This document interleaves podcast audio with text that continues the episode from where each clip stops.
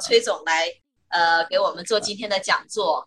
呃，今天我们可以说是线上线下欢聚一堂，然后我们的本科生还有研究生，呃，我看了一下这个呃人数啊，我们将近有六十位同学，然后呢都特别的呃这个这个这个呃期待今天的讲座，而且呢还有我们的几位博士的同学，呃，他们都对这个话题特别感兴趣，然后呢也都在线上。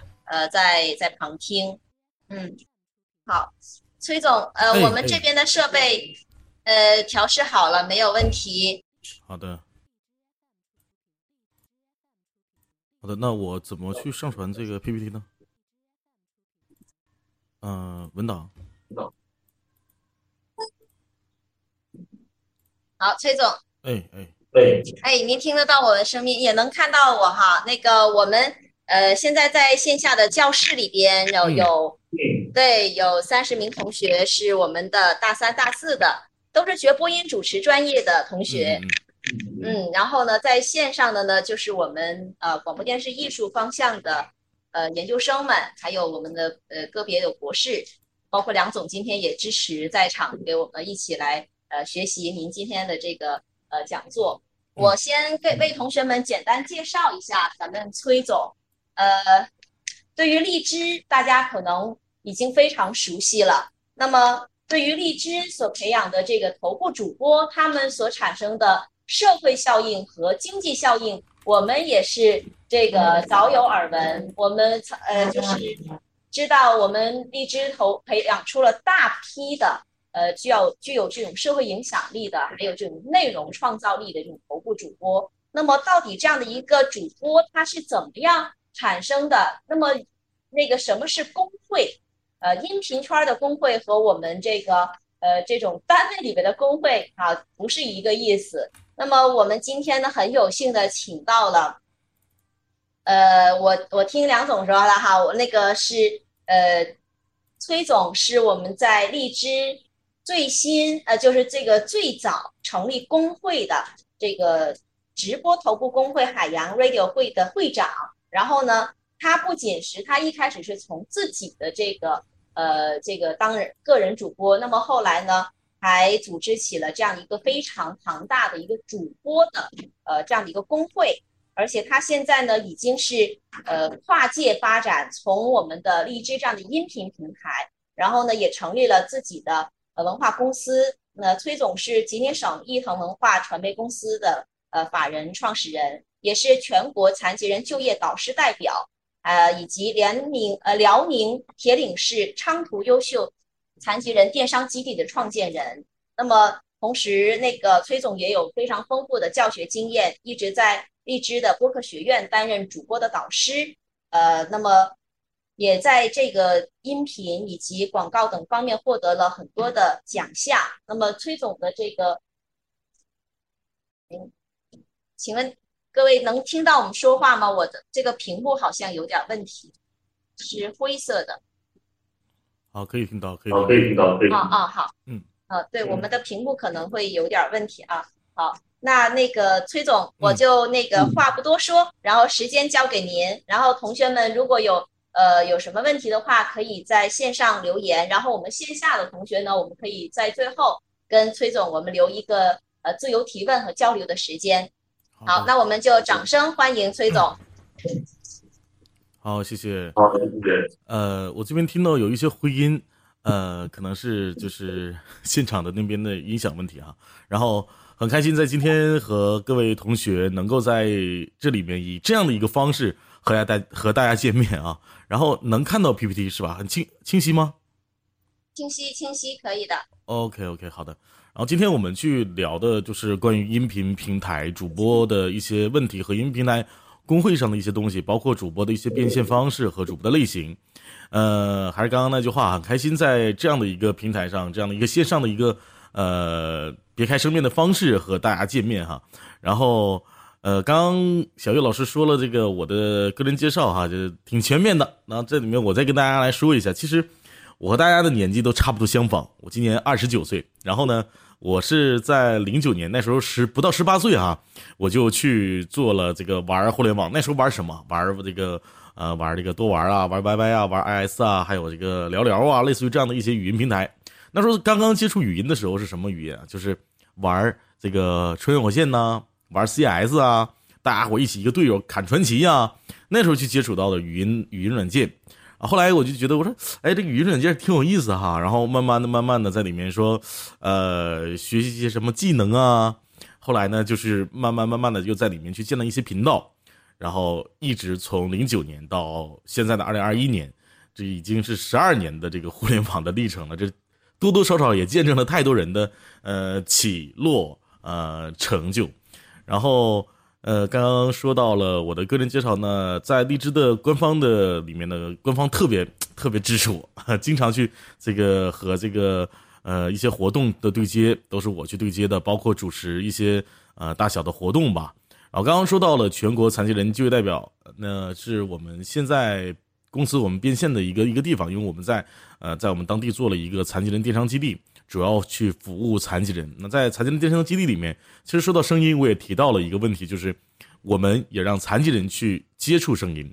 包括沈阳市，呃，已经去做了一个这样的项目，就是把残疾人的声音放到了这个播客上面，然后从而让残疾人能够能能够去得到语音就业，然后得到一些呃他自己能够得到一些工作和尊重嘛。那这是声音的魅力。那公司呢？呃，我们在 PPT 当中也看到了，就是我们在当地也建了一个我们的自己的公司，包括我们在呃重庆啊，在成都啊，啊也有一些工作室，包括长春也有。之前我是去的这个这个吉林那边，搁吉林那边做的，后来呢就回到了我们家乡这边。为什么呢？因为这个啊，因为这个这个爱情的魔力嘛，然后就回到了这个呃家乡这边哈，然后去发展了自己的这样的一个。一个线下的一个公司，包括现在我就我就是在这个公司去去去进行和大家去互动的，然后呃公司我就简单去说一下，然后包括我们接下来要去说的话题哈，就是音频主播行业的现状，呃音频产业发展背景下的主播们的基本情况，那这是这里面说到了一个问题，就是说到背景，啊泛娱乐直播的时代，图文视频和音频直播是协同发展的，那最开始呢是图文直播。是早期较为流行的直播方式，那后来呢？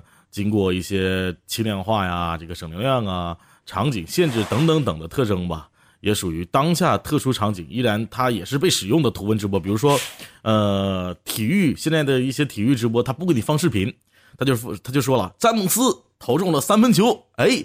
这个这个库里这三分球没有进，他磕磕这个磕板儿，大家支持谁啊？现现场特别激烈啊！图文直播，那视频直播呢？就是现在我们经常能看到，大家刷刷这个这个呃短视频平台啊，或者刷刷一些 UP 软件就能看到的一些样这样的一些视频平台，那丰富和直观的这个这个冲击力，现场特别的能够去给人一种这个直接直观的状态嘛。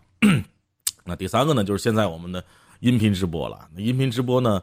呃，其实我刚刚说到了，我说零九年就玩这个这个软件，那个时候就是语音平台，对吧？那那个时候呢，语音平台是语音平台，它并没有发展成语音直播。后来的时候呢，就慢慢慢慢的，慢慢慢慢的哈，就有了这个语音直播了。说这个这个不露脸直播，那个时候就很早期的时候就有了。后来呢，荔枝呢非常厉害，呃，本来呢是光做播客。光发布这个这个，我们那时候做电台嘛，但那时候叫荔枝 FM，然后呢，我们就每个人这个这个说这个情感情感的节目或者脱口秀的节目，后来呢，就哎把这个录播就是录音嘛，然后发布的这样这种形式换成了啊，我们直接在直播在直播间里面去这个和观众们和听众们去一对一的这样这样的一些互动。我记得那个时候啊，最早的时候应该是一六年一六年的时候，一六年的时候，当时呢。荔枝就刚刚推出了这个音频直播的这样的一个一个一个一个项目，那时候呢是这个荔枝的工作人员嘉林，呃找到我了，然后我是作为了第一批荔枝 FM 的内测主播，就第一个开启了这个语音直播这个这个生涯的主播，然后呢这个说到了这这这这块儿哈，那我们接下来来聊一聊，其实我们一些深层次的一些东西，我不知道能不能看清这个这个这个。这 PPT 上的文字哈，因为我这边看的可能字有点小，呃，能能看清吧？需不需要再放大一点？各位，小雨老师。啊，对，那个呃，崔总，我我们这儿看的是嗯很模糊，很模糊，可能呃在线的同学可以，可能线下同学有点模糊。对，可您您呃，对 PPT 是不是可以放全屏？嗯，我试一下啊，怎怎么放呢？怎么放全屏呢？我看看啊。您这个是 PDF 哈？对。啊，没关系，没关系。那个，哎，有 PPT，我给他，我给他重新上传一下 PPT 吧。啊，您就直接分享屏幕，然后您就在电脑上打开就行。好的。啊，您就共享屏幕。嗯。您现在是用什么方式上的？呃，用的上传导入。哦，上传对上传它就会比较比较小。哦哦。对，您就直接呃在那个，嗯，页面这有一个共享屏幕。好的好的。啊，您点一下共享屏幕，然后分享桌面，共享桌面。好的，好的，OK。哎，现在可以了吗？啊，对对，然后您这个就就正常播放就可以了，就是按全屏。好的，明白了。哎，对，好，对对，这样可以了，嗯。清晰吗？可以了吧？啊，可以可以，谢谢。好的好的好的，那我们接下来继续来聊一下啊。然后我觉得现在的音频直播呢也有五个特征哈，比如说，音频直播的这个场景比传统直播更为丰富，能够弥补视频在移动场景下的不足，更符合用户的习惯。那其实其实现在的音频直播有很多玩法，我不知道大家有没有去看啊？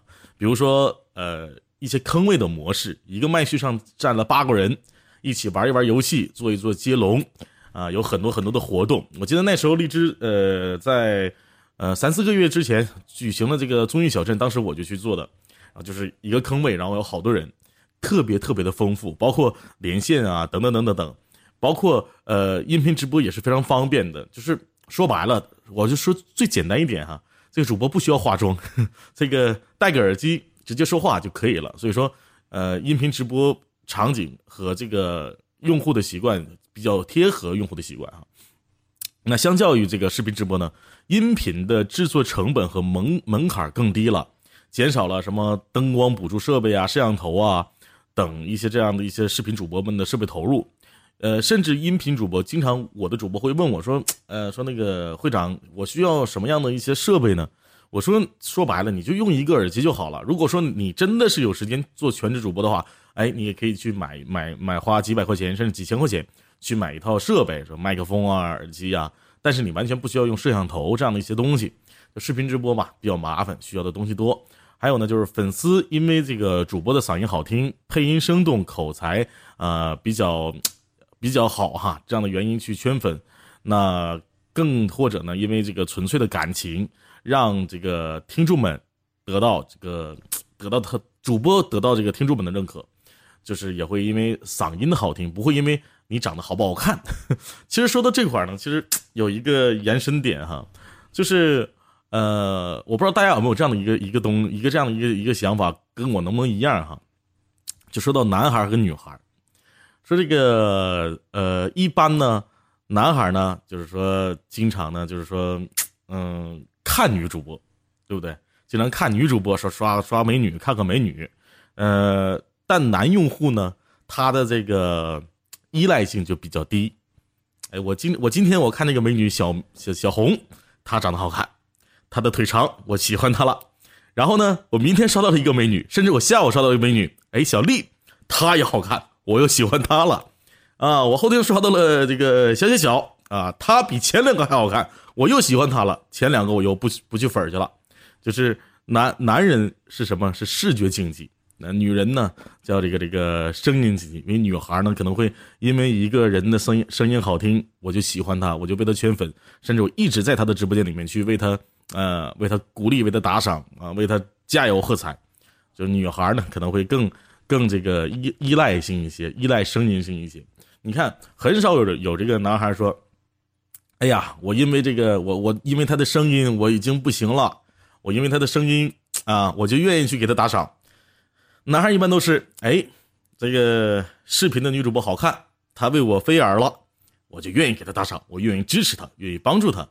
而女孩呢，会因为说，哎，这个男孩他的这个嗓音，哎，他的好听，他能够去呃和我产生共鸣，我就会喜欢他。所以这是男和男和女的这个一些区别啊。然后呢，我们继续来回到话题当中哈，说不同主播对于素材的演绎可以实现情感态度的变化，用户通过听觉的享受更容易产生感情上的依赖，这就是刚刚我说到的这个问题哈。其实，呃，在呃，在这个音频平台当中啊，我觉得这个女女用户真的是特别多。就根据我们工会的主播的这样的一个一一个分析哈，我们工会现在是不到一千个主播吧？昨天看是九百八十个签约主播在荔枝 FM 上，那么基本上啊，基本上都是男主播，而且基本也都是男主播比较火，然后女用户特别多，女用户基本也都是因为男用户的声音。男用户的感觉去对这个男用户产生了感情上的依赖。我晚上的时候一定要听他对我说一句晚安，或者说我一定要去在他直播间给他签个到。哎，我比较喜欢他，他给我带来了很多声音的依赖。然后，呃，由于声音媒介独有的伴随性特征，打破空间和场景的限制，更能让用户注意力集中在内容的本身，获得更高的信息传播效率。就不会说我就只是说看看你。我会听你说的东西，听你讲的内容，更深层次的去了解啊这个信息的本身的深层次的含义。那继续来说一下行业的基本情况啊。那随着线上娱乐发展以及音频技术的创新，以及线上音频社交的逐渐升兴起，在线音频行业受到广大用户的关注。全员数据平台调查显示，二零二一年中国在线音频用户规模已经达到了五点七亿人。预计二零二二年整体用户规模达到六点九亿人。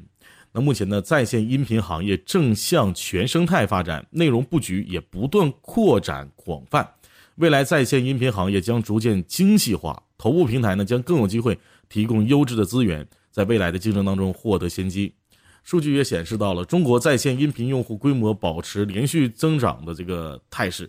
预计在二二年的时候，在线音频用户规模达到六点九亿人。在政策呃，经济、技术和社会需求的推动下，网络听说、音频直播、知识付费这样的一些业务啊，呃为主的这样的音频行业逐渐普及到各个年龄层的用户。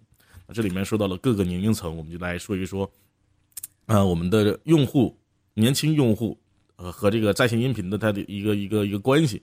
那年轻用户是在线音频平台的主要的用户群体，呃。最多的用户一般呢，也都是来自呃九零后、九五后啊。然后呢，呃，二线城市的占比对一线城、二线城市占比会比较高一些，比一线城市高一些。这是来自一些这个咨询平台呃数据的一些显示。呃，从业年龄主播的年龄分布是这样的。那对主播的群体进行画像，从年龄分布来看。二十三到三十岁年龄段的主播是最多的，占全部主播的百分之四十。从地域分布上来看，主播主要集中在三线及以上的城市。从收入来看，大多数主播月收入是三千到五千的。呃，头部主播呃和中层主播距离还是比较大的，就是头部主播收入呃远远高于中层和底部主播，但头部主播确实也没有那么多。呃。大多数主播收入是三千到五千的，二十三到三十岁居多哈。然后现在其实看我情况，我发现我们工会越来越多的零零后主播了，可能是零零九零后真的是老了。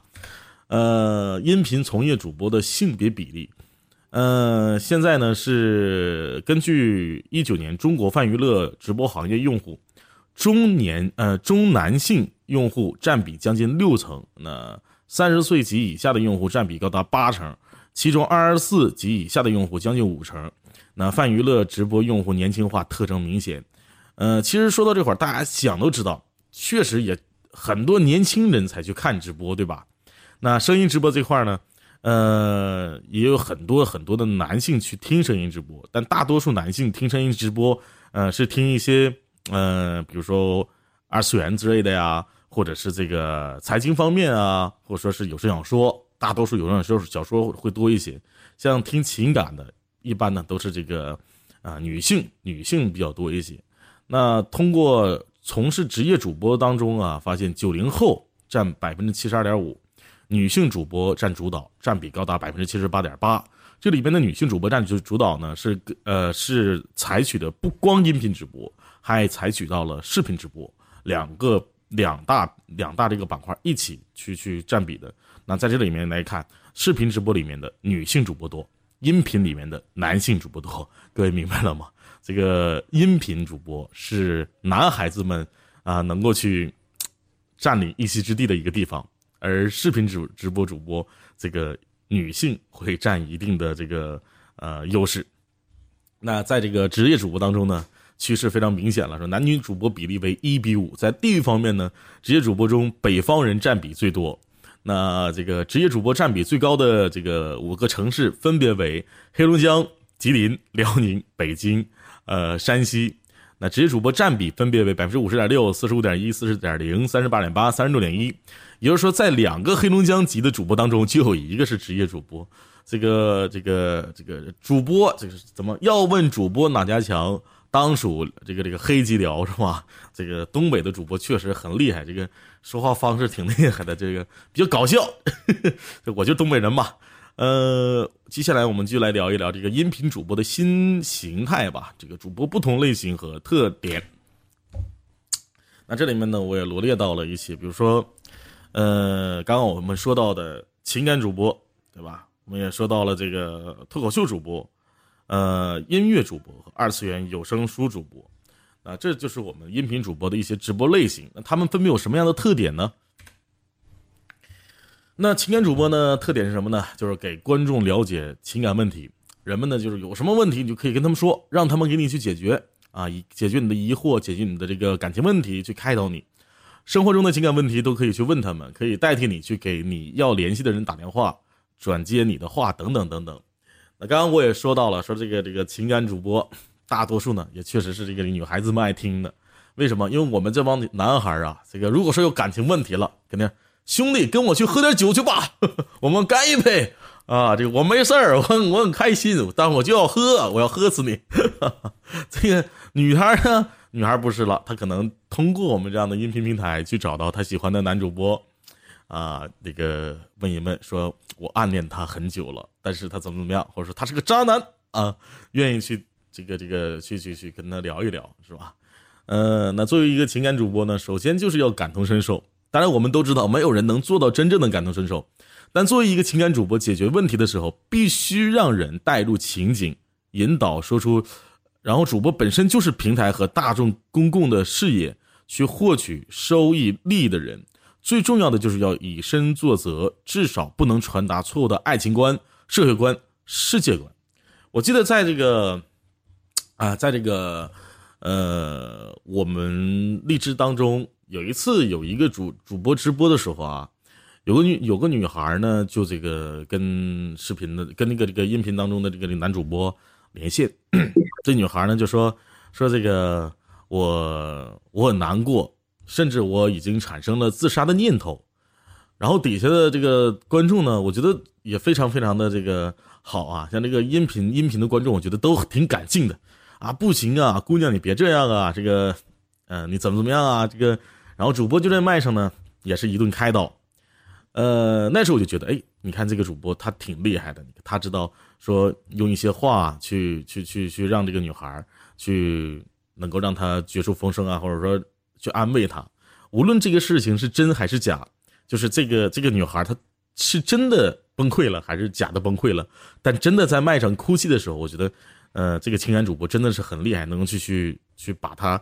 的错误的一些一些爱情观去啊拧巴回来，给他给他转回来啊，所以说我觉得呃情感主播在这这方面上也确实很厉害。比如说我我在这个图片图片当中去写的就是我们的主播苏木，他就是历史上的一个比较不错的情感主播。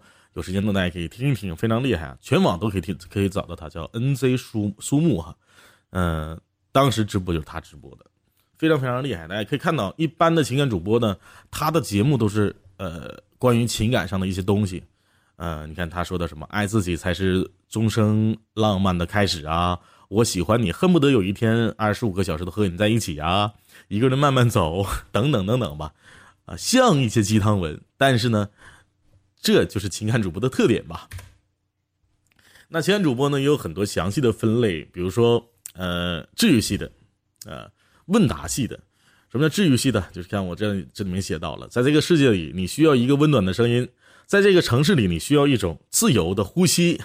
男人和女人同样都需要治愈。这样一段话能否让你联想到这类播主针对的是什么样的用户群体？可以说非常的广哦。呃，上到六十七十岁的年迈老人，下到十四十五这个懵懂的男孩女孩，都有可能成为治愈系的这个忠实的听众。其实说到这里面，我说到上到七十六十的年迈老人啊，可能有的人不理解，但是你们想，就比如说通过车载电台的时候啊，就就真的有那种一针见血的这个这个这个播主哈，就是这个电台人，这个打个电话，那边噔噔噔，哎，为你转接中，这里面来一个老太太，来老头啊，就说了，年迈的老人就说了，哎呀，我儿子怎么怎么样，我女儿怎么怎么样，我家庭怎么怎么样。他们不养活我，不怎么怎么样，然后呢，这个博主呢就在麦上跟他说：“你怎么怎么样？你怎么怎么样？你应该怎么怎么样？”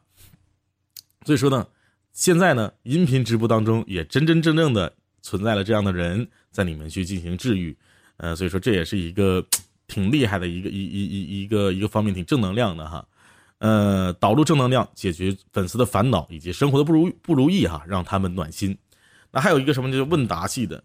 任何人在情感世界里或多或少的都会遇到问题，什么恐婚呐、恋人矛盾呐、感情淡漠呀、父母这个反对呀、异地恋呐、这个前任危机呀等等等等，都可能这个这个这个会会产生这样的一些问题哈。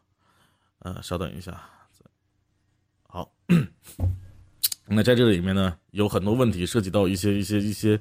一些一些法律上的问题，我们这个很多播主呢，呃，也比较比较专业哈。他们有的人一般在这里面的时候啊，就说问到什么离婚纠纷呐，这个这矛盾呢，会在百度里面啪嚓一搜，搜完之后一说，这也是这也是视频博主跟这个音频博主音频博主的这个这个方便之处了。直接百度一搜啊，怎么怎么样，怎么怎么样，然后现场呢用自己的言语就一说就完事儿了。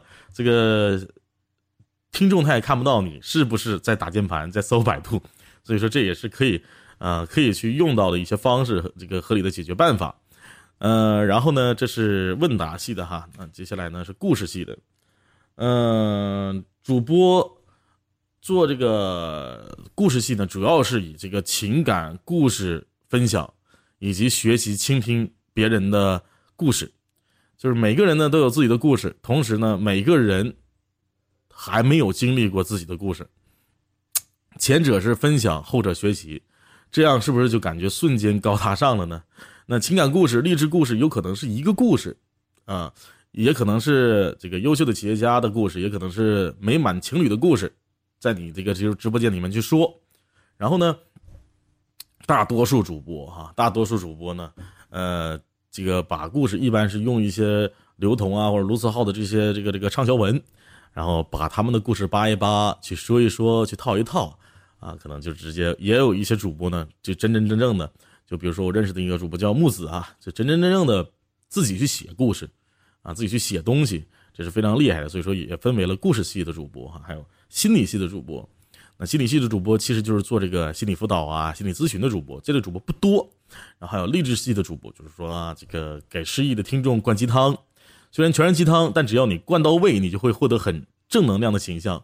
这样呢，你可以在这个直播和电台的领域当中走下去哈。接下来呢，我们来说一说脱口秀主播。那说完了这个情感主播呢，脱口秀主播就是必不可少的了。那脱口秀呢是这个群体互动，能够让群体参与到直播间当中。对吧？这就叫脱口秀。有人说他直播间里没有背段子，也没有讲这个笑话，为什么你说他是脱口秀呢？他直播间在做群体互动，而且群体互动效果好，这就可以叫做脱口秀主播了。呃，像脱口秀呢，脱口秀主播一般分为什么？分为访谈、访谈这个访谈式的，和主播进行这个对谈呐、采访啊。比如说今天我开一场这个直播。啊，我采访到了我们平台当中的某某某情感大主播，咱们俩进行个聊天对谈，说一说你在直播间里面的一些情况，你的这个呃衣食住行，你的生活，你的愿望，你的憧憬等等等等吧。还有呢，就是说段子啊，在这个直播间里面呢讲一些有趣的网络段子，然后做到你的直播间日常啊，还有这个连线游戏和粉丝，刚刚我说到了，说坑位啊，做这个和粉丝进行连线做互动的游戏，进行一 v 一或者一 v 多的连线玩这个语音游戏啊，什么埋雷呀等等等等吧，暑期呀，对吧？这个大家伙一起做一些连线的游戏。那脱口秀主播还有这个新闻八卦趣事，通过这个相关的微博 APP 啊等等等吧，这和粉丝呢进行实时性的沟通，说什么八卦呀，谁谁谁跟谁谁谁离婚了，谁谁谁今天又上头条了，啊，谁谁谁怎么怎么样了，是吧？这个嘎嘎嘎和大家一聊一聊啊，做出自自我的分析。说到这个像新闻的，就我们励志里面那个搞事儿，就是做这个新闻就不错，天天早上说说八卦，啊，还有这个。西游天天呢也在和直播间里面的这个粉丝们一起做一些啊段子上面的日常互动，所以说这就是啊关于脱口秀的主播的一些特点哈。那他们的节目呢也一般为啊就是说呃什么什么吐槽啊对吧？什么什么采访啊，一般都是这样的一些节目哈。呃，音乐主播，音乐主播呢这里面也有一些特点，就是音乐主播大家都知道就是在直播间唱歌。当然呢，也有那种点歌的，还有那种分享的啊。呃，像点歌的话，就是粉丝呢在直播间里面去点歌，主播唱歌。那目前荔枝呢也推出了付费点歌，可以让这个粉丝们啊花金币付费让主播唱喜欢的歌。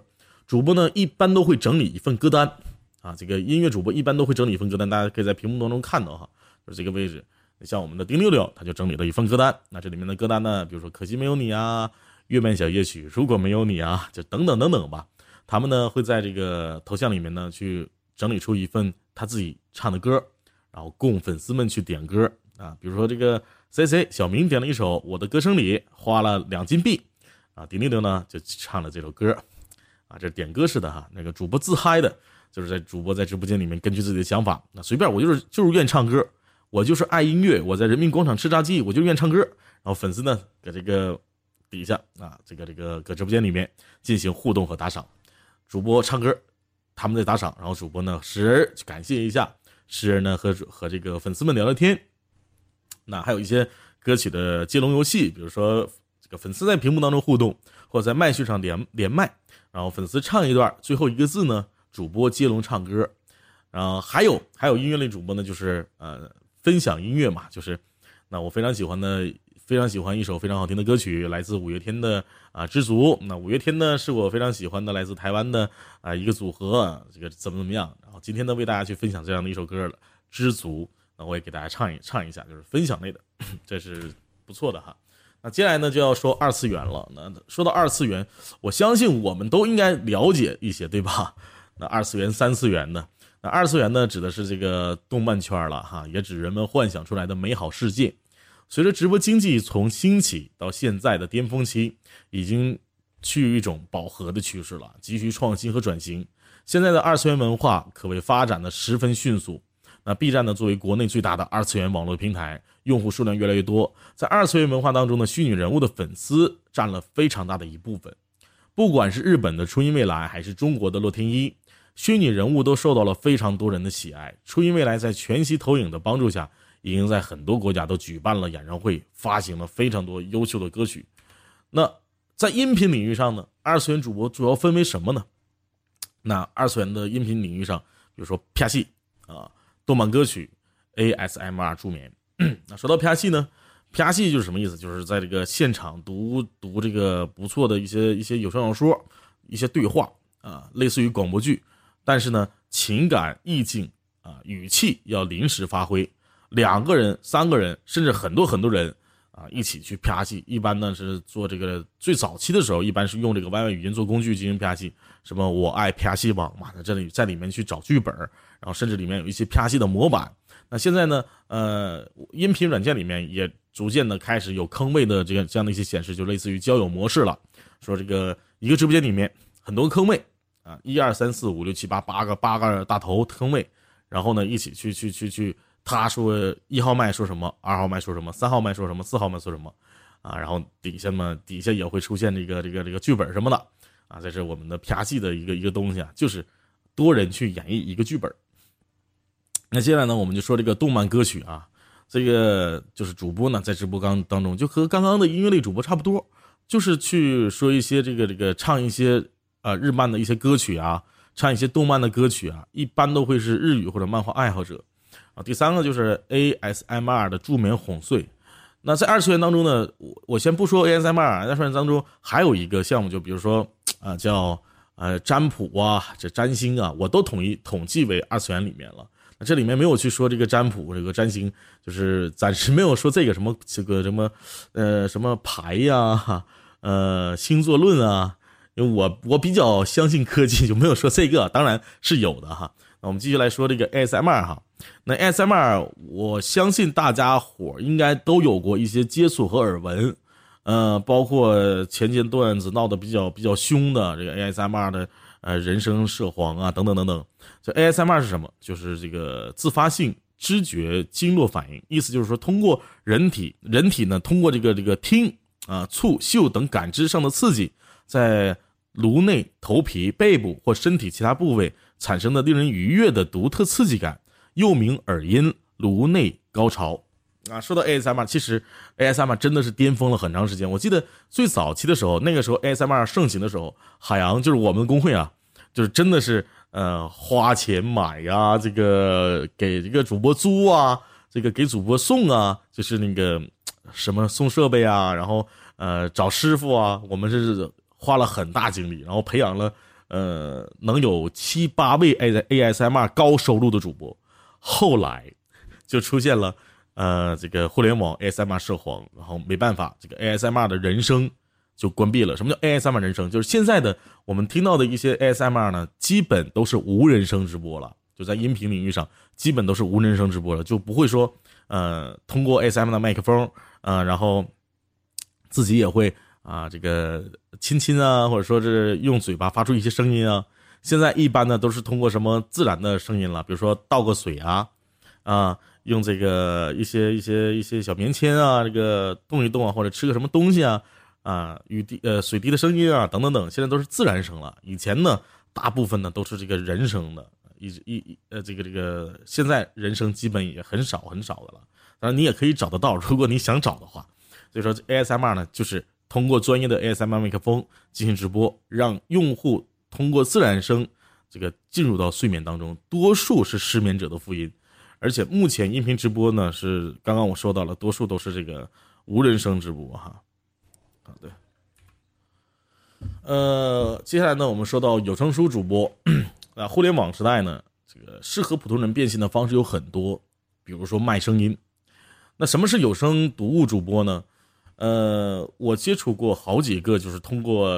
呃，之前之前是在这个电视台上班的这个呃主播哈，在电视台上班的主播，融媒体中心的主播，他们真的是在闲暇之余，或者说呃，就是真真正正的不兼职了，全职做有声书了。呃，听有声书的，对吧？听课程的，听朗读的，非常非常多。而且随着社会节奏的加快，人们越来越喜欢在晚上的时候，或者说在午休的时候，用耳朵听的方式来接收新的信息。因为眼睛已经明显跟不上趟了，啊，呃听着有声小说啊，听着这个鬼故事哈，都可以啊，这个加快你的这个这个接收信息的这个速度，无无没有门槛，时间自由，收入可观，能快速提干这个交际表达的能力，这就是为什么说有声演播非常适合普通人，而且非常适合一个人在家做。呃，在直播间进行有声书的阅读，也成为了音频平台的热门标签。目前 DJFM 的有声书也有很多主播在直播过程当中得到非常非常多的礼物。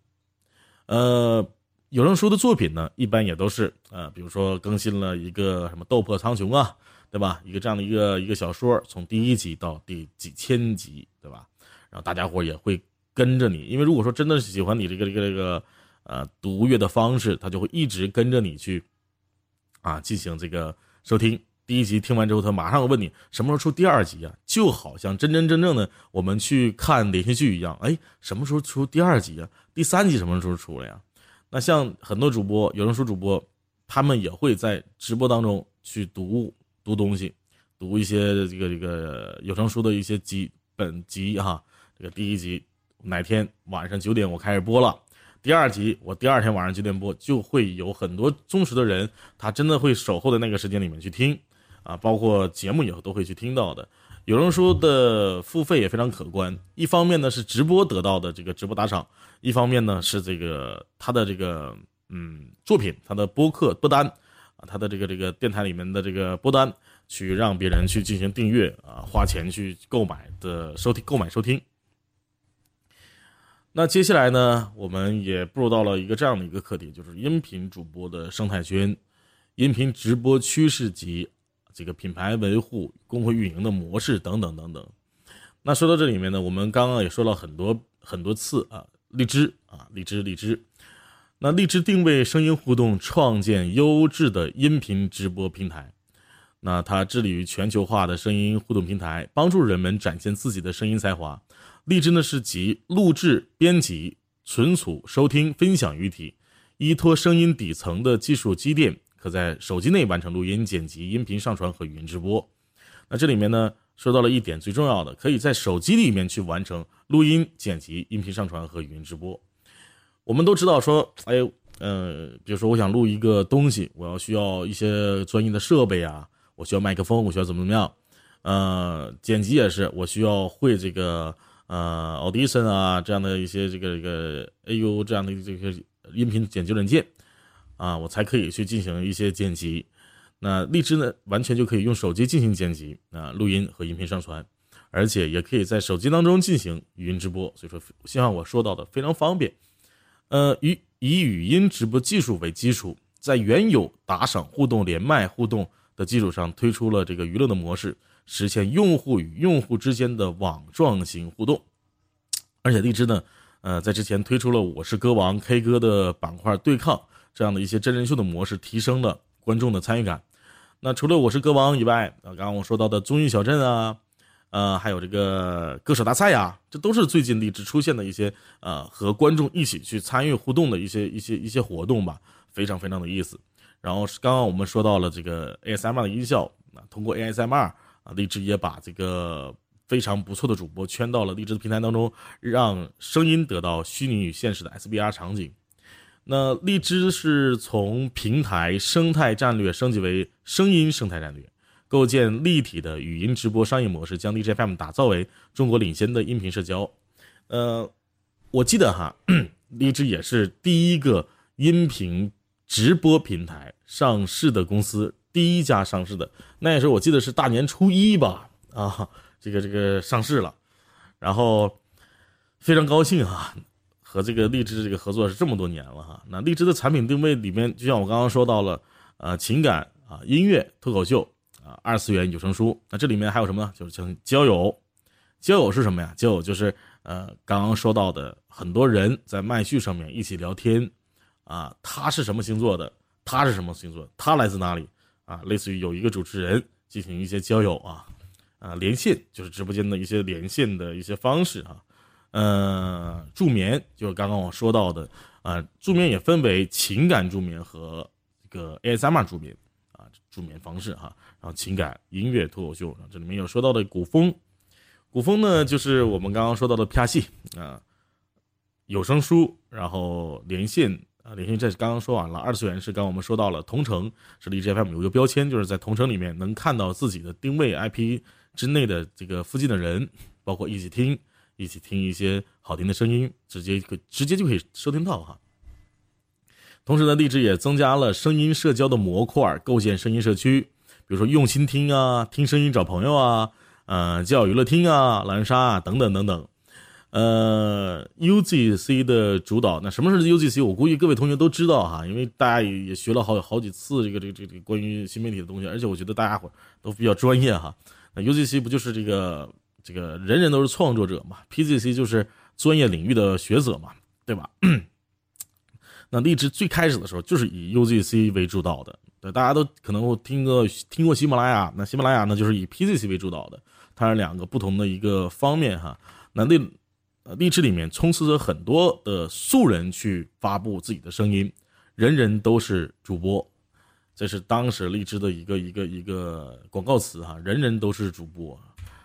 呃，还有一个丰富的营销活动和优质主播资源，推动荔枝稳步的发展。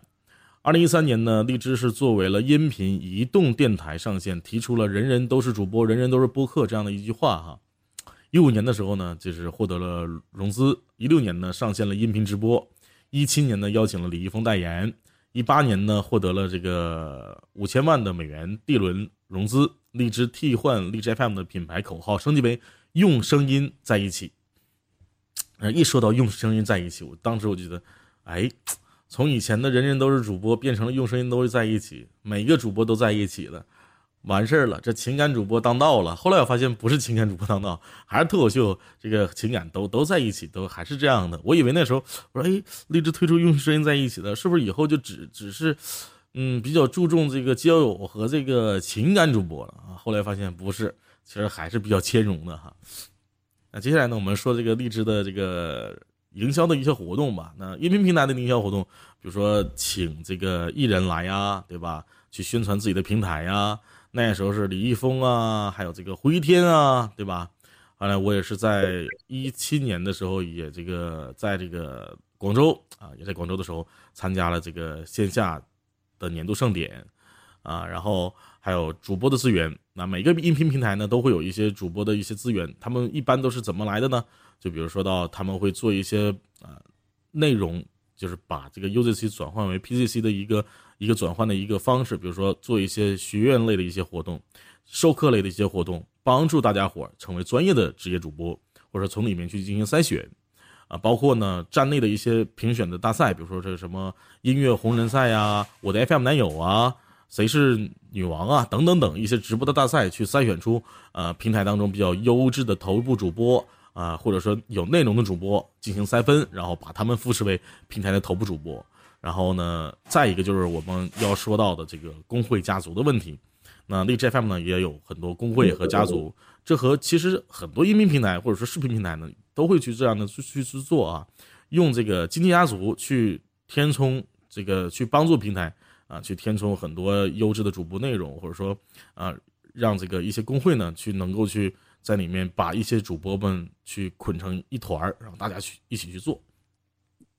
那通过一些数据的平台显示呢，一九年六月份，荔枝拥有了一千万加的月活跃用户。那另据这个公开数据表明啊，目前荔枝平台有超过五百万加这个月活跃的主播和超过一点二九亿条播客内容，这个总播放量超过五十亿次。所以说，大家能看到这个音频平台啊，确实也。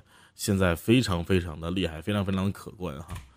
那音频平台也有很多趋势，比如说主播的专业化、内容细分化、行业生态体系蓬勃的发展。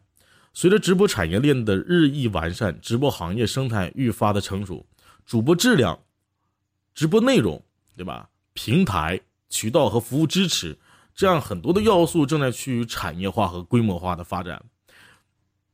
主业专主播专业的这个素养要求非常的高，比如说发声技巧啊、交流互动能力、控场及应变能力、情商。那说到这里面说主播专业素养要求高，哎，那刚刚大同你不是说主播要求不高吗？有个耳机就行嘛？那当然，我们这里面说的什么呢？叫全职的主播或者说头部的主播要求现在比较高，因为我和很多我们的主播说过，我们主播问我说：“ 老大，这个现在我们这个直播啊，很难得到观众们的。”欣赏，这个听众朋友们，这个耳朵刁了，他们 这个喜欢的这个越来越不一样了啊！他们这个即便我唱歌好听，也不是也也也没有那么多礼物，也得不到。我就一直说什么呢？我说以前的荔枝或者以前的音频平台呢是不成熟的、不完善的，甚至说可以说什么呢？就是没有那么多主播，对吧？没有那么多工会，没有那么多厉害的人。那现在不一样了，现在是。很多视频上的主播呢，长得好看的主播，视频这个控场能力强的主播，情商高的主播，全都逐渐的去跑到了音频平台。为什么？因为音频平台的蛋糕很大呀。完我就说，我说那个时候，你看这个荔枝就是一块大蛋糕，但是呢，呃，吃的人就那么多个你总会吃到这个蛋糕上面的草莓呀，对吧？你会吃到蛋糕上面的这些水果，啊，你会吃的很饱。那现在不是了。现在是这一块蛋糕呢，很多人去吃，你说你这个草莓你怎么才能吃到啊？是不是就得需要你慢慢慢慢的去提升你自己的能力啊？比如说控场啊、应变呐，啊，甚至说提升你的交流互动能力、发声技巧等等等等。所以说，如果现在去入驻呃音频平台，说我去去做主播或者怎么样，现在也真的是也需要一些素养才能够赚钱。当然，你说你随便玩玩那都无所谓，对吧？现在呢，各个平台也致力于发展音频主播的长期培训了。那比如说喜马拉雅，是说到这个喜马大学啊、声创营啊这样的一些方式，去帮助主播成长，甚至在后台里面呢显示出，呃，这个你第一步应该做什么，第二步做什么啊。酷我音乐对吧？联合了专业院校机构去给这个音频主播在线授课啊，包括荔枝，刚刚我说到的播客学院啊，头部主播通过在线直播间开展内容策划、直播互动技巧、粉丝运营等指导。比如说荔枝的呃，在荔枝软件里面搜到了荔枝班主任，就有很多很多的节目。其实说到荔枝班主任，最早的荔枝班主任创建的时候，呃，FM 幺七四个六就是我去创建的，当时是这个荔枝的工作人员树。树三当时找到我去做的这个荔枝播客学院的这个班主任。那接下来呢，我们说到这个趋势二吧，就是音频平台的互动性、场景化、生态化，推进行业变速和加线，啊和加速哈，变现加速。比如说这个用户啊，用户呢也会有什么收藏啊、举报啊、粉丝团呐、圈子啊、私密啊、上麦啊、送礼物啊、打榜啊。啊，这样这样的一些方式去和这个主播进行互动，那主播呢也有一些什么任务啊，对吧？设置房间公告啊，啊，进行 PK 排 PK 排位啊，啊，不光说玩游戏玩王者荣耀有排位，这个主播现在也有一些排位赛，尤其是音频主播，啊，都有一些这样的一些排位赛，啊，包括赠送这个礼物啊，这个报上下麦啊，坑位的互动啊，对吧？这都是有的。然后呢？呃，现在也有一些很很多的互动化，比如说音频直播的，呃，互动内容，通过这个活动板块、新增内容等方式进一步的升级，啊，做一些平台呢去做一些特别有意思的一些游戏，让粉丝和这个呃主播呢进行互动。那接下来呢，我们来说这个这个生态化，生态化什么呢？音频直播、音频直播平台呢也出现了更加多元化的产品形态。直播娱乐、直播社交、直播有声书等内容音频直播将被开发，变现升级和加速。那直播平台呢，与商家深度的合作，利用直播打通变现渠道，增加更多的变现触点。通过深度加强直播加网红、直播加电商、直播加社交、直播加培训、直播加会议等引新的方式，实现流量变现。场景化进一步加大在移动、寝前、运动的。场景优势，利用泛媒技术接入这个智能的硬件，注重新场景激活，优化用户个性的需求。然后呢，在这个音频直播平台，现在有很多变现的方式哈，虚拟商品，比如说礼物打赏、道具的赠送啊，这个直播间的红包，对吧？嗯，这个包括这个粉丝经济是打赏啊。啊，粉丝团说，我需要买这个亲友粉丝团，这个我给主播点亮守护，为你增加爱心，对吧？这都是一一些一些变现的方式，从而让主播得到啊变现。说充值这个会员啊，刷特效礼物啊，到直播间有有这个有特效，那我谁谁谁来到我的直播间了，甚至呢有什么爵位，对吧？这都是一些变现的方式。你你给主播说开通什么什么什么东西了？然后呢，你就得到什么什么特效了？你有什么什么爵位？什么励志里面是，呃，叫什么国王啊啊领主啊啊，类似于这样。像 YY 的话，什么男爵、子爵、公爵，是吧？国王，是吧？很多平台都是这样的啊，骑士等等等等吧，就是类似于这样的一些一些这个名名牌啊，去增加这个主播的变现。接下来呢是这个啊，包括这个电商交易吧。那目前呢，音频平台的电商交易暂时还没有那么多。那我相信未来肯定会有一些什么购物车订单啊，对吧？那在线交易、在线支付肯定是有的。现在呢，荔荔枝 FM 的在线交易、在线支付一般都是进行节目的打赏，对吧？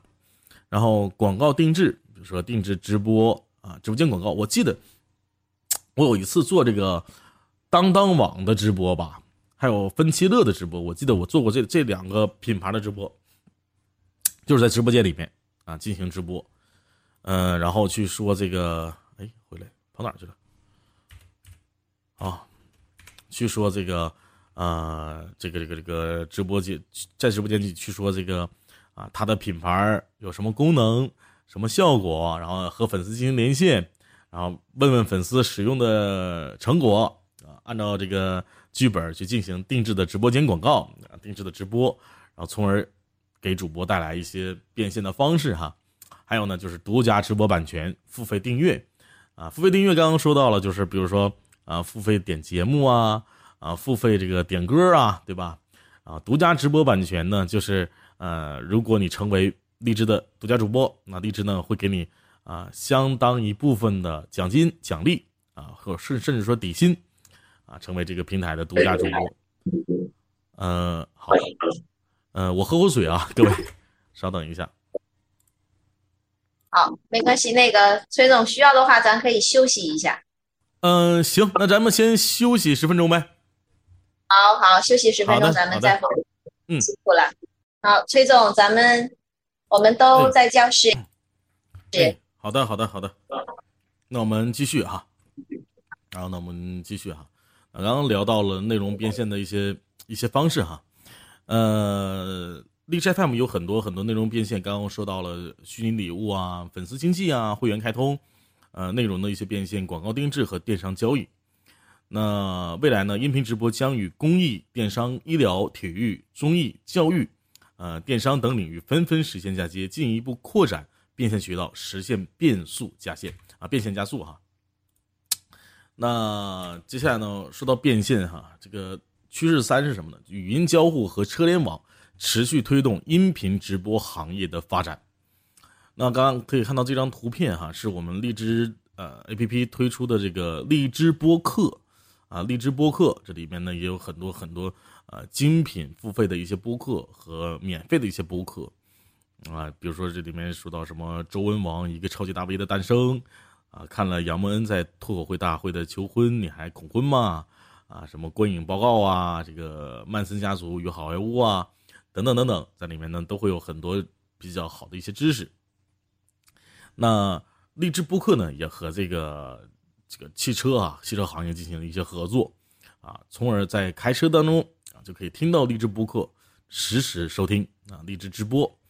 呃，车联网互动呢有几个点，比如说第一呢是信息传递的效率高，那第二呢叫解放双手和双眼，对吧？解放手眼，在需要更多感官协同的场景下效率更高，使用门槛低，非文字使用者啊学习成本低啊。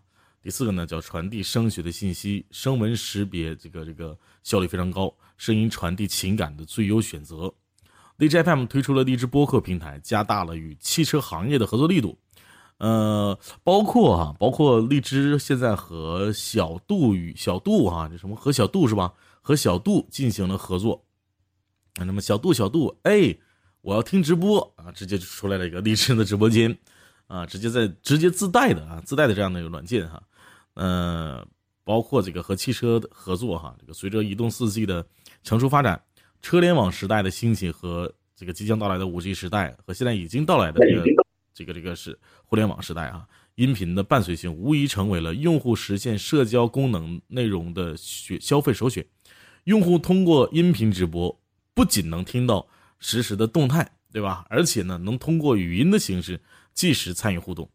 这是实现未来汽车用户互动社交功能的基础，包括现在就是说，我在开车的时候就可以听，呃，我开的我开的是红旗，就是呃红旗汽车里面有一个叫呃就是听听声音呗这个功能，一点进去之后呢，里边呢就有这个呃听这个听听听有声小说，听悬疑故事，听搞笑搞笑脱口秀。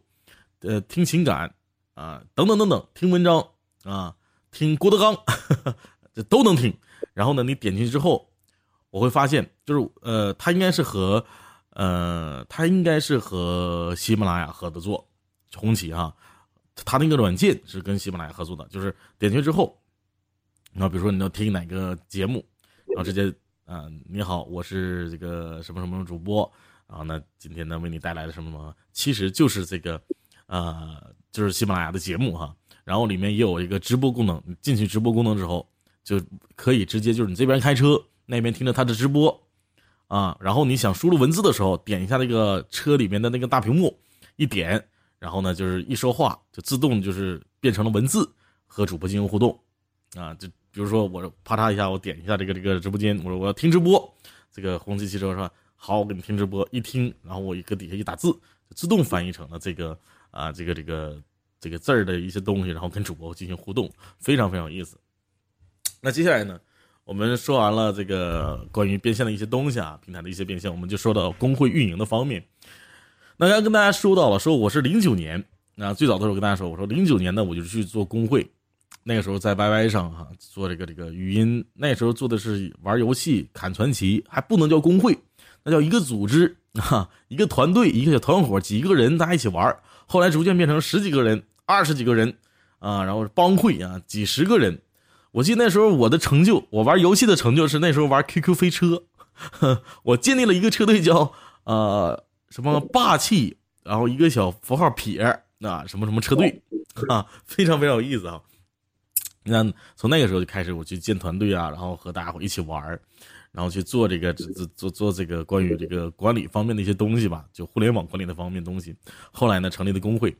那在 YY 的时候，我成立的工会就是那个呃 Y YY 六零三零，是那个一个四位频道，当时做的是这个 MC 频道，我不知道大家知不知道什么叫 MC 哈，就是类似于就是就是酒吧里面喊麦的啊，呃，Ladies and Gentlemen 哈，今天晚上 怎么样是吧？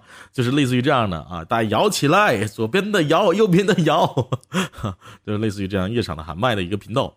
呃，后来的时候呢，也慢慢的就是不流行了吧，慢慢流行了什么另类了，这个频道频道我们也不做了。后来呢，呃，来了一支，那时候我是一四年，一四年，我记得我是一四年五月二十号那天，就是因为那个时间非常好，二零一四年的五月二十号，然后我就当时是在这个一个小小的空间里面吧，一个一个一个仓库，非常黑暗的一个空间。呃，趁着午休，大家伙都在睡觉。我当时是在杭州工作，啊，杭州高速养护。那大家可以，如果说感兴趣的话，可以搜一下，在百度搜一下崔大同，里面有我的这个人生经历啊。这我就简单的说，然后在那个仓库里面，我就去读了我第一篇文章。后来的时候呢，一六年的时候呢，荔枝呢邀请我去做这个播客学院的导师，然后做做做做呢呢，我发现，哎，你看我做导师。他给我分了个班儿，说是我是一班播客学院一班的老师啊，崔大同，我就负责这个一班的这个学生们。当时呢，我负责了大概得有四五十个学生。播客学院一共进行了六期呀，就是从播客学院第一期、第二期，后来都不叫学院了，叫特训营、主播训练营、新生训练营，就是完全也在 也在各种变哈。然后呢，我一直都在里面去做导师。后来就机缘巧合之下，按这个。播客学院组建播客学院的这个这个人就是那个美琪，当时是美琪啊，美琪就找到我说：“哎，大同，你不然你做工会吧？我们这边现在马上就要推出工会体体制了，你看你这个有带头能力，你有导师过导师导师的关系，你把之前的学员们组到一起，也别让他们去外站播了，就隔隔荔枝，你看你都教完他了，来你工会你们就就玩呗。我说哎，那行啊，我就去做了工会。”当时做了这个这个这个，呃呃，海洋 radio，就建立了我们的工会。刚开始的时候也是就把这个在 YY 做工会的经历呀，呃，或者说做这个这个游戏工会、游戏帮会的经历，去去往往这里边搬。就比如说那时候什么，嗯，工会的呃什么会长啊，什么荣誉会长啊，呃，什么经纪人啊，什么这个这个学院导师啊。这个各种各样的管理啊，等等等等。后来我发现，哎，其实有的有的一些东西还没有用，那怎么办呢？最后呢，我就我就呃弄出了几个职位。先说一下有什么职位啊？我们呢就是比如说有这个人事，就是客服部嘛，就是工会的客服，日常情况的梳理这个汇报，那签约主播信息和登记，还有外宣啊，就类似于呢就是呃。去宣传啊，去去在这个这个平台当中和这个贴吧啊，全媒体这个各种平台上吧啊，这个进行工会的宣传。这个当然外宣也负责考核，主播他宣传完了来了的找他嘛，对吧？那进行考核考核一下，说给看他这个实际的直播能力行不行？如果不行呢，我们暂时先不签他，然后先先教教他。但是当然现在现在不的了，以前我们是需要考核，以前我们是想往精的做，现在不是了，现在我们是想做海王了，就是铺一铺一个网出去，紧接着去捞出来，呃，一大群鱼一大群的鱼，到底哪一条是龙，就得去在日后的时间里面去慢慢的去去磨合，而不像之前一样就是考核把别人拒之门外了啊，现在是不一样的。然后还有那个策划。啊，那时候也有策划，这个公关部啊，就是帮助主播策划优质的直播内容、活动策划。比如说，我们公会有个主播叫呃桃花源。那我们上个月在呃，哎，不是上，还不是上个月，八月份的时候，八月份我们公会上上个月八月份，我说我们工会做了一共是四场活动，呃，分别是三场辩论赛，就是在音频直播领域上的辩论赛，大家去辩论说这个。呃，什么就关于什么什么星座呀，关于爱情啊，关于这个小三儿啊，啊，类似于这样的一些论论题、一些主题，大家伙去一去进行辩论，很有意思啊。呃，四对四的一些辩论。后来呢，呃，这个最后一场是这个公开课。然后我说，我说，哎，那我们接下来要在十月份去给几个主播，比如说我们有一个主播叫尹墨，我说那个做他的这个，因为他是唱粤语歌了，那根据他的粤语的。呃，状态吧，那唱他唱歌非常非常好听。我说，哎，给他也策划一些什么活动，比如说，呃，海洋这个海洋粤语女主播什么什么特别场，就是这里面就用到了策划。啊，特别场就需要很多很多大量的一些一些一些一些东西，呃，比如说邀请哪些嘉宾啊，说什么话呀，呃，小耳朵什么礼物啊，对吧？还有这个美工，就是给这个主播制作这个特别场封面。什么是特别场？就是主播的纪念日。特别场其实就是纪念日，为了一个为了这个纪念日做的特别的一场直播，这叫特别场。比如说主播的生日，对吧？主播的直播周年庆，啊，主播的首播，啊，这都可以作为纪念日。甚至呢，我我我我们我和这个我们的这个主播说，我说和谁是谁认识的第一百天，比如说和我的粉丝小明认识的第一百天，哈，一是呢让粉丝小明。和你进行了一个这样的一个一个一个很好的一个一个粘黏性的一个互动。第二呢，又让小明觉得，哎，这个主播非常非常有爱心，同时又对外部的其余的粉丝觉得，哎，是不是如果有那么一天我一百天了，你会给我做一个这样的一个活动呢？就是我们也会去 做一些这样的一个想法啊，呃，做一些特别场的封面，去让他们啊，在在这个开播之前把封面换上，说什么什么特别场啊。然后财务部就是主播的薪酬发放。税务的梯度计算，因为这个我们正常我们的工会呢也要去交税纳税，这是必须的。那主播呢也会涉及到说我们给主播发多少钱呢？怎么发呀？它的计算方式是什么样的呀？所以说这是我们的呃财务部的一些方式了。那刚刚我们说到了工会运营的培训，就比如说类似于播客学院这样的一些方式。那我们工会的运营方式呢？呃，或者说大多数工会啊，一般也都会这样做哈。那主播呢，一般都会进行一 v 一或者公开课两个方面的培训，啊，这两个方面是最多用的。那其他的方式，那可能就是什么会长专门找你啊，对你进行点评啊，或者说举行活动啊，呃，选拔出来几个人进行点评啊、学习呀、带带徒啊，啊，这收徒弟呀，教你怎么做呀，是吧？那我们更多呢，作为工会来说，我们就是对主播进行一 v 一或者公开课。一 v 一呢，就是哎，我们管理去找到了，一般都是小编，我们线下的小编，因为他们既然做小编，就可能会了解，肯定会了解直播怎么要礼物啊，直播的时候，呃，你应该说什么话，从而让大家伙产生共鸣啊。呃，如果直播间有人吵架了，你该怎么做呀？这样的一些一 v 一的培训。呃，公开课呢是什么样的呢？类似于我去给他做了一个专场，比如说我们的主播。星辰开一次公开课啊，这个海洋 radio 公开课，星辰啊，然后这个星辰专场，我们肯定会选择一些比较优质的内容的老主播进行为新主播的培训。然后呢，一方面呢，他在这个荔枝上，在平台当中直播开设这个专场，引引引流啊，引起很多陌生人去来关注这个工会，关注这个主播，进行了外部的宣传，对吧？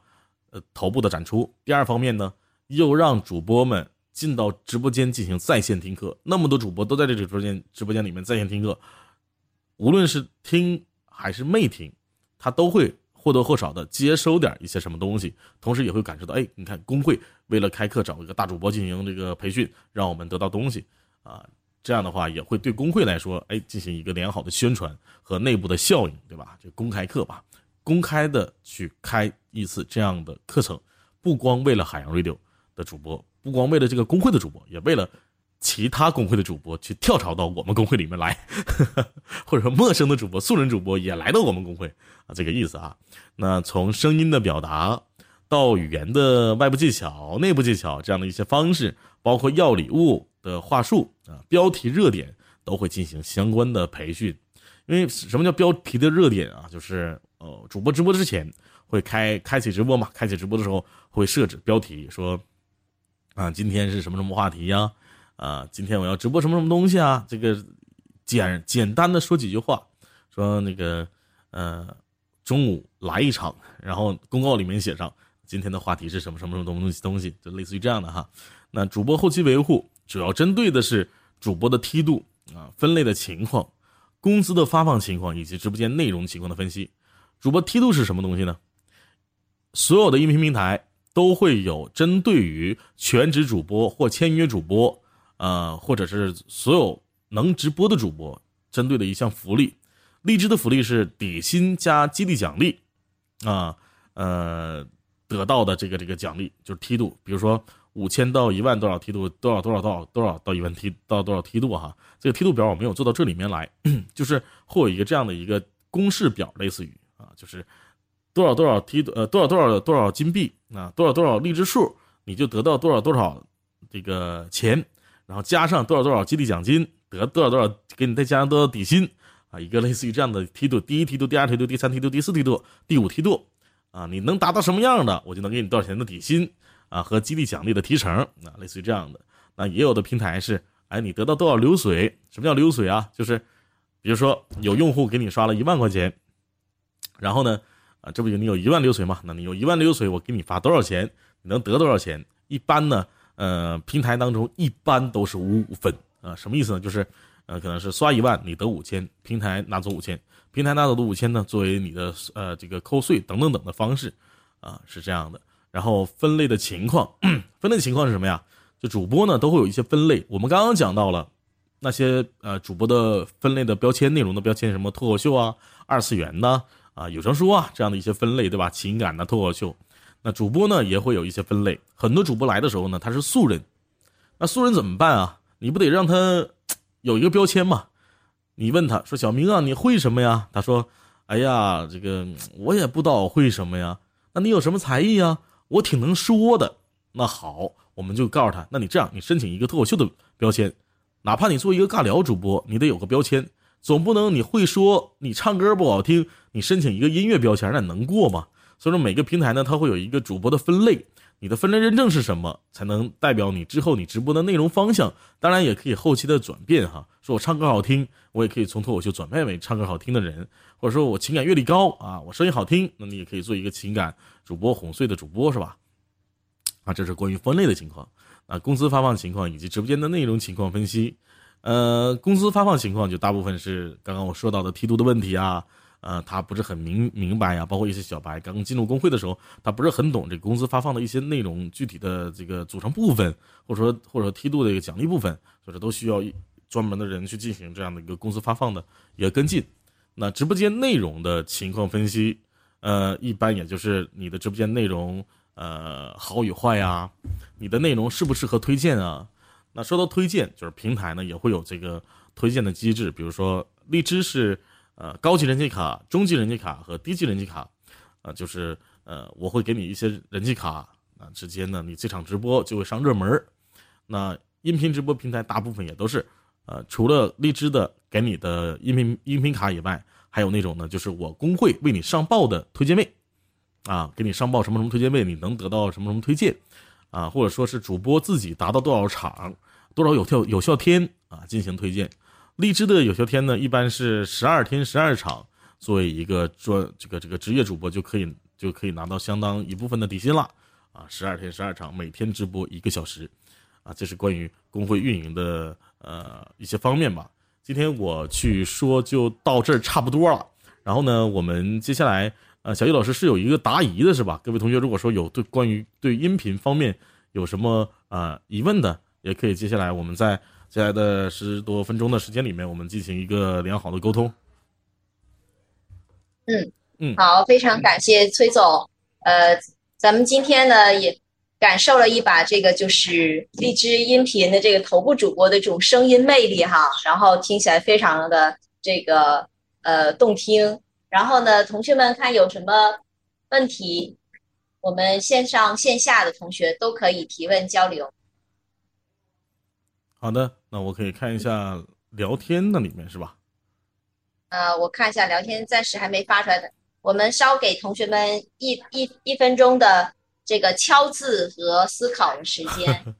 好的，好的。嗯，那崔总，其实我有一个小问题，就是今天咱们的这个内容没有提到的，就是呃，您这个如何将残疾人的这个团体啊，嗯，呃，通过这样的一种就是音频呃平台去让他们。呃，找到自己的这样一种存在感，包括在专业上这样发挥他们的一些优势呢？呃，残疾人这块是这样的，呃，我们呢去做了两个板块吧。呃，残疾人那块呢，我们一般就是让他们，比如说唱歌好听的，啊，他唱歌，然后呢，我们让他进行一些付费。但残疾人一般没有让他们进行直播，啊，都是把录播的声音传到了音频平台当中。然后还有呢，就是。呃，读有有声小说，他的声音是比较不错的，然后就可以让他去读有声说有声小说。当然，对于残疾人来说，呃，这种方式比视频直播会更好一些，因为很多残疾人，呃，他们是比较在意自己的残疾的症状的，就是甚至如果说你问他一句说，哎，那个你是不是你哪哪块残疾，哪哪个地方残疾，他们都。都不愿意说，甚至都是吧，都不愿意去展展露出来。所以说，有了音频平台的这个出现，音频直播平台的出现，我觉得就是挺好的。所以说我一般就是两块，一个就是有声小说读物啊，一个就是唱歌的，一共就是这样这两块。嗯，好，好的，谢谢谢谢崔总。嗯，呃，我这边可能线哎网网线可能有点卡，这个画面卡住了。看同学们的提问，您聊天窗口那里有没有看到同学们有提问？呃，聊天窗口啊，没有。好，我看到了。我比较好奇，您的主播团队在内容建设这一块有没有什么定位和分类？主要是以脱口秀为主吗？还是以主播的个人特色为主做内容呢？是这样的，呃，主播团队在内容建设方面呢，我们每一个主播都是有定位的，每一个主播也都是有分类的。就像我们的这个主播群里面就会发现，就是啊，他的波动号，然后他的定呃他的定位方式。和他的名字，然后不是主要以这个脱口秀为主的。呃，其实早期的时候呢，海洋 radio 就是我们工会呢是以这个情感主播为主。因为什为什么要以情感主播为主呢？因为那个时候情感主播赚钱啊。呵 呵后来呢，呃，我们发现了，呃，脱口秀主播也是有很大的变现能力。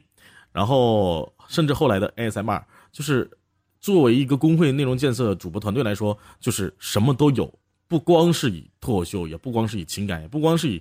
这个 P R 器就是什么什么都有才可以做好这个这个团队嘛，然后呃每个主播肯定都是有个人特色的。如果说做人设做这个直播定位，也真真正正的需要他的个人特色。你说他是一个嗯说话都说不明白的主播，你让他去做脱口秀，他也他也做不了，对吧？所以说主播的分类认证、主播的个人定位、主播的节目定位，或或者说主播的人设。都要和他的个人特色和他自己本身，呃，阅历也好，本身的这个行为能力也好，去去去去去去相辅相成的，啊，是这样的，就是都都要去兼顾吧。嗯，是这样的。好，好，嗯，好的，嗯，那看其他同学还有没有问题？现场我们现场的同学，好的，沈西有问题吗？嗯，好。那如果同学们没有问题的话，那我们今天呃崔总的讲座我们就先告一段落了。我们非常感谢崔总今天给我们呃可以说是呃从这个音频主播的基本行业情况，然后再到这个就是这个音频产业的呃生态圈，最后才渗透到我们这个主播呃内容生产以及维护的。呃这个层面层层递进的给我们剖析了现在这种新型的生态圈儿。也许呢，有很多的领域，今天对我们来说，包括这样的一些呃专业名词，对我们来说可能都呃这个似曾相识，但是并未深入了解。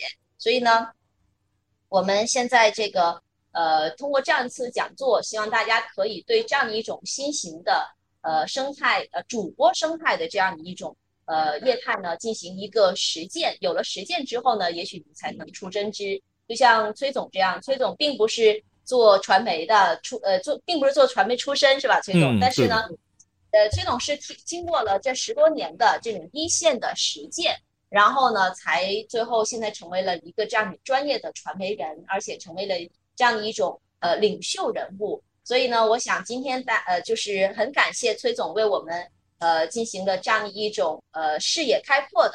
呃，这样一个一个一个普及，然后让我们也知道了里边的很多的这样一些规律性的东西。嗯，那我们最后我们现场同学吧，用掌声感谢崔总。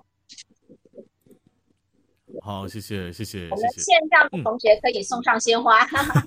好，我们这对就我们最大的打赏就是谢谢，对你只能对您说谢谢，崔总。好的，感谢您。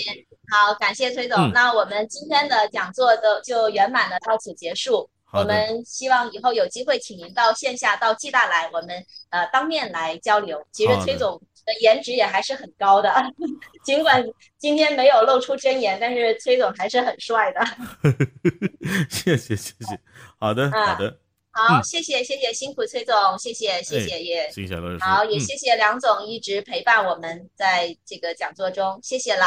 好的谢谢谢谢各位同学，谢谢梁总，谢谢小叶老师，各位那我们今天就到这儿了，嗯。好的，嗯，好，谢谢崔总，好，再见，再见。